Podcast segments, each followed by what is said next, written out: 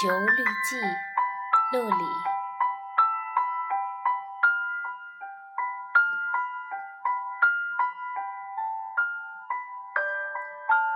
这是去年夏天的事情。我住在北平的一家公寓里，我占据着高广不过一丈的小房间，砖铺的潮湿的地面。纸糊的墙壁和天花板，两扇木格子镶玻璃的窗，窗上有很灵巧的纸卷帘，这在南方是很少见的。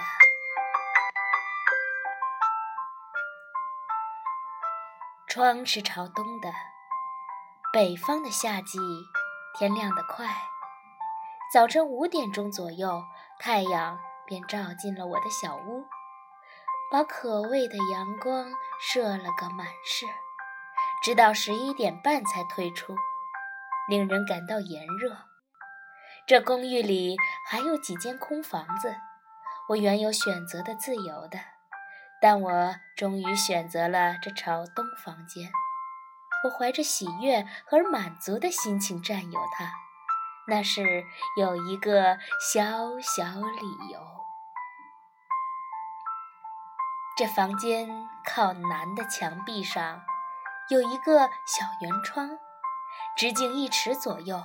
窗是圆的，却嵌着一块六角形的玻璃，并且左下角是打碎了，留下一个空隙，手可以随意地伸进伸出。圆窗外面长着常春藤。当太阳照过它繁密的树叶，透到我的房间的时候，便有一片绿影。我便是喜欢这片绿影，才选了这个房间。当公寓里的伙计替我提着随身的小提箱，领我到这间房子来的时候，我瞥见这绿影，感觉到一种喜悦，便毫不犹豫地决定了下来。这样了结直爽，使公寓里的伙计都惊奇了。绿色是多宝贵呀！它是生命，它是希望，它是慰安，它是快乐。我怀念着绿色，把我的心等焦了。我喜欢看水白，我喜欢看草绿。我疲累于灰暗的都市的天空和荒漠的平原，我怀念着绿色，如同干涸的鱼盼望着雨水。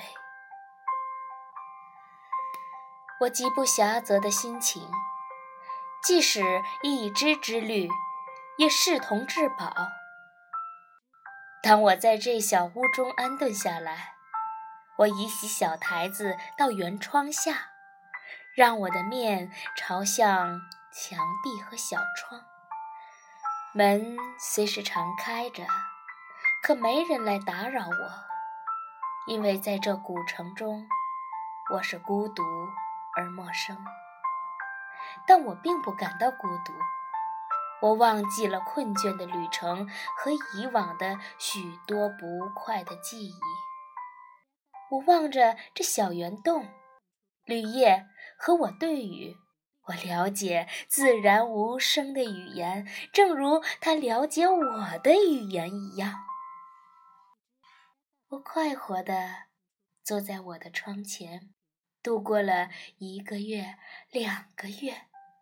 我流连于这片绿色，我开始了解渡去沙漠者望见绿洲的欢喜。我开始了解航海的冒险家望见海面飘来花草的静枝的欢喜。人是在自然中成长的，绿是自然的颜色。我天天的望着窗口常春藤的生长，看它怎样伸开柔软的卷须。攀住一根援引它的绳子，或一茎枯枝，看它怎样舒开折叠的嫩叶，渐渐变青，渐渐变老。我细细观察它纤细的脉络、嫩芽，我以揠苗助长的心情，巴不得它长得快，长得茂绿。下雨的时候，我爱听它淅沥的声音，婆娑的白舞。忽然有一种自私的念头触动了我，我从破碎的窗口伸出手去，把两只浆液丰富的软条牵引我的屋子里来。叫它伸长到我的书案上，让绿色和我更接近、更亲密。我拿绿色来装饰我这简陋的房间，装饰我过于抑郁的心情。我要借绿色来比喻葱郁的爱和幸福，我要借绿色来比喻奇遇的年华。我求助这绿色，如同忧求一只小鸟，要它为我做无声的歌唱。绿的枝条悬垂在我的案前，它依旧伸长，依旧攀援，依旧舒放，并且比在外面长得更快。我好像发觉了一种生的欢喜，超过了任何种喜悦。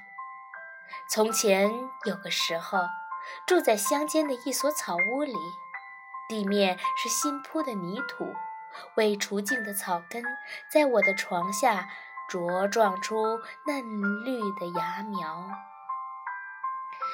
因菌在地角上生长，我不忍。加以剪除。后来，一个友人一边说一边笑，替我拔去了这些野草。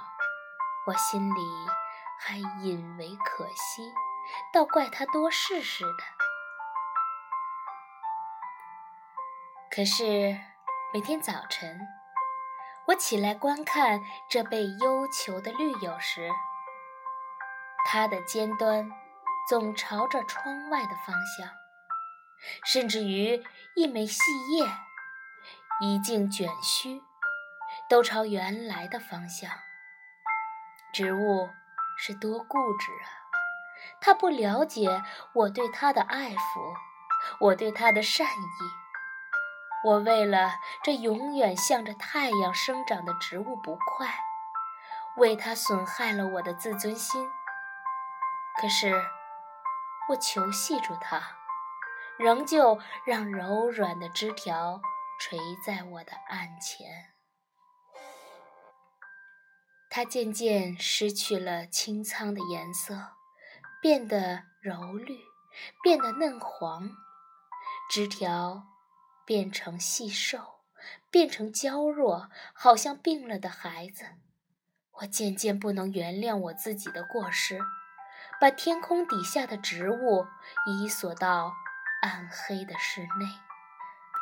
我渐渐为这病损的枝叶可怜，虽则我恼怒它的固执无亲热，我仍旧不放它走。魔念在我心中生长了。我原是打算七月尾就回南去的。我计算着我的归期，计算着旅求出牢的日子，在我离开的时候，便是他恢复自由的时候。卢沟桥事件发生了，担心我的朋友电催我赶紧南归，我不得不变更我的计划，在七月中旬。不能再流连于烽火似逼中的旧都。火车已经断了数天，我每日须得留心开车的消息。终于在一天早晨后到了，临行时，我珍重地开始了这永不屈服于黑暗的囚人。我把寿黄的枝叶放在原来的位置上，向他至诚的祝福，愿他繁茂苍绿。离开北平一年了，我怀念着我的原窗和绿友。有一天，得重和他见面的时候，会和我面生吗？